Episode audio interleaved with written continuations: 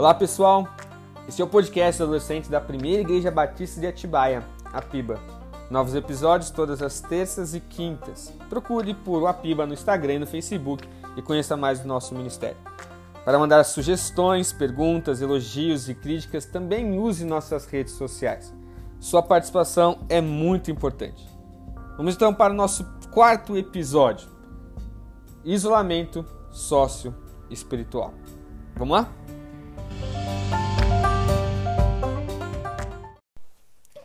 Texto que eu queria conversar com vocês hoje é o texto de Provérbios 18:1, que diz o seguinte: Quem se isola busca interesses egoístas e se rebela contra a sensatez. No segundo podcast, eu falei um pouco sobre a realidade de vivermos o atual isolamento social. Lembrando que ainda somos uma igreja, nós somos um povo e isso deve trazer em nós a responsabilidade uns com os outros de não vivermos isolados, mesmo que não podemos estar juntos fisicamente. Mas hoje eu gostaria de falar sobre outro tipo de isolamento, um isolamento que já acontecia antes mesmo da quarentena. Um tipo de isolamento que eu vou chamar de isolamento sócio-espiritual. Sim, eu, eu inventei esse termo, ok?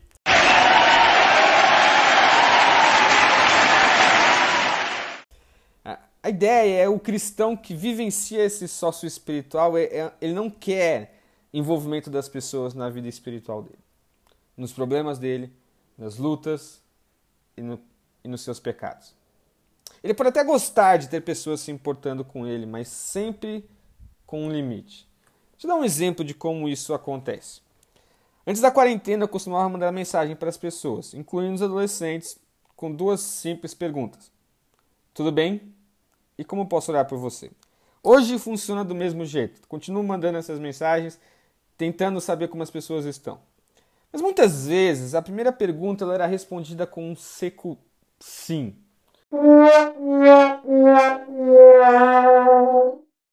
Às vezes acompanhava um e você, né? E ainda mais sobre o motivo de oração, a, a resposta era que não tinha nada para orar. Quando não era algo muito genérico, né? Como, ah, vamos orar pela saúde do nosso país, ah, dos nossos governantes, a paz mundial e por aí vai. Eu sei que nós temos que orar por temas envolvendo o país, as nossas autoridades e as pessoas perdidas nesses assuntos um pouco maiores e genéricos. Mas a minha pergunta, na verdade, ela era voltada para a pessoa em si. Era pensando nas lutas dela, nos dilemas, nos problemas e, e como eu posso apoiar através da oração. Eu sei que, assim, sendo sincero, eu mesmo não sou uma pessoa que costuma se abrir quando sou perguntado sobre esses assuntos. Tanto que às vezes o assunto em casa com a Giovana é que eu preciso me abrir mais. Eu preciso falar o que eu estou vivendo, o que está acontecendo no meu coração, e ela exige muitas vezes isso. Mas eu também sei que eu faço isso porque eu sou egoísta. Como o versículo de Provérbios nos fala, eu me isolo das pessoas. E eu faço isso porque eu estou pensando em mim. Eu até fico feliz se alguém pergunta algo, assim, se importa comigo, ah, de, de, de querer saber um pouco da minha vida, mas eu não quero contar. Eu não quero abrir o meu coração. Eu não quero que os outros entrem em áreas que me deixam inseguro.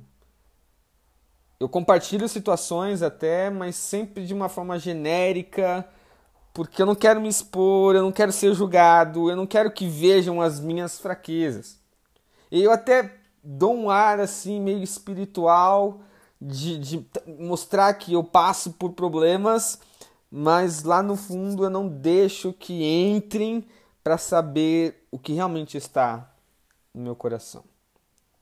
E talvez você tenha essa mesma reação, você faz as mesmas coisas que eu nesse sentido. Só que agir, como esses exemplos citados, não é só egoísmo. O texto diz para a gente também aqui que ser egoísta e se isolar também é rebeldia contra a Bíblia, o que a Bíblia diz ser sensato. Em outras palavras, o que o texto está dizendo é que se você não é sensato, você é tolo. Então isso é tolice. O problema é que a tolice no livro de Provérbios ela sempre acaba em destruição. Na prática, você ficará cada vez mais isolado. Você ficará cada vez mais sozinho e cada vez mais inseguro. E falando sobre isso, o, o meu desejo aqui não é que você comece a contar para todas as pessoas os seus pecados. E, nem seria bom você fazer algo assim. As pessoas, elas, algumas pessoas são más e elas vão usar isso para para ofender você ou para acabar causando alguma fofoca ou algo do tipo. Mas meu desejo, na verdade, é que você esteja disposto a encontrar pessoas com quem você realmente possa se abrir quando te perguntarem como você está ou como pode orar por você.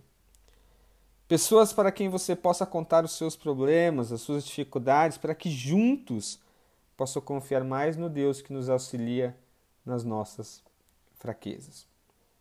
Quero que você pense sobre este texto e deixe de pensar só em você.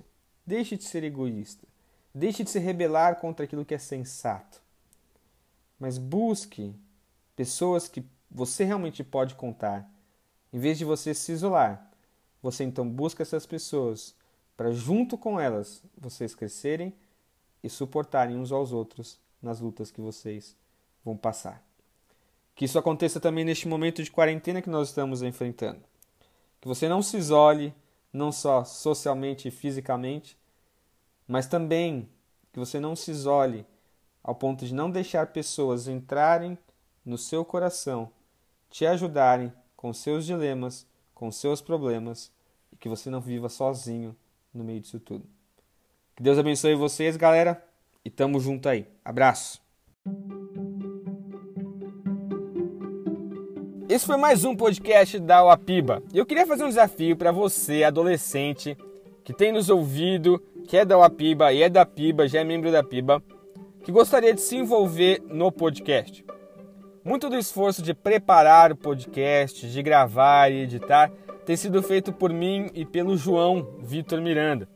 Uh, e nós gostaríamos de envolver vocês, gostaríamos que vocês participassem em toda a preparação e até mesmo fazendo os podcasts.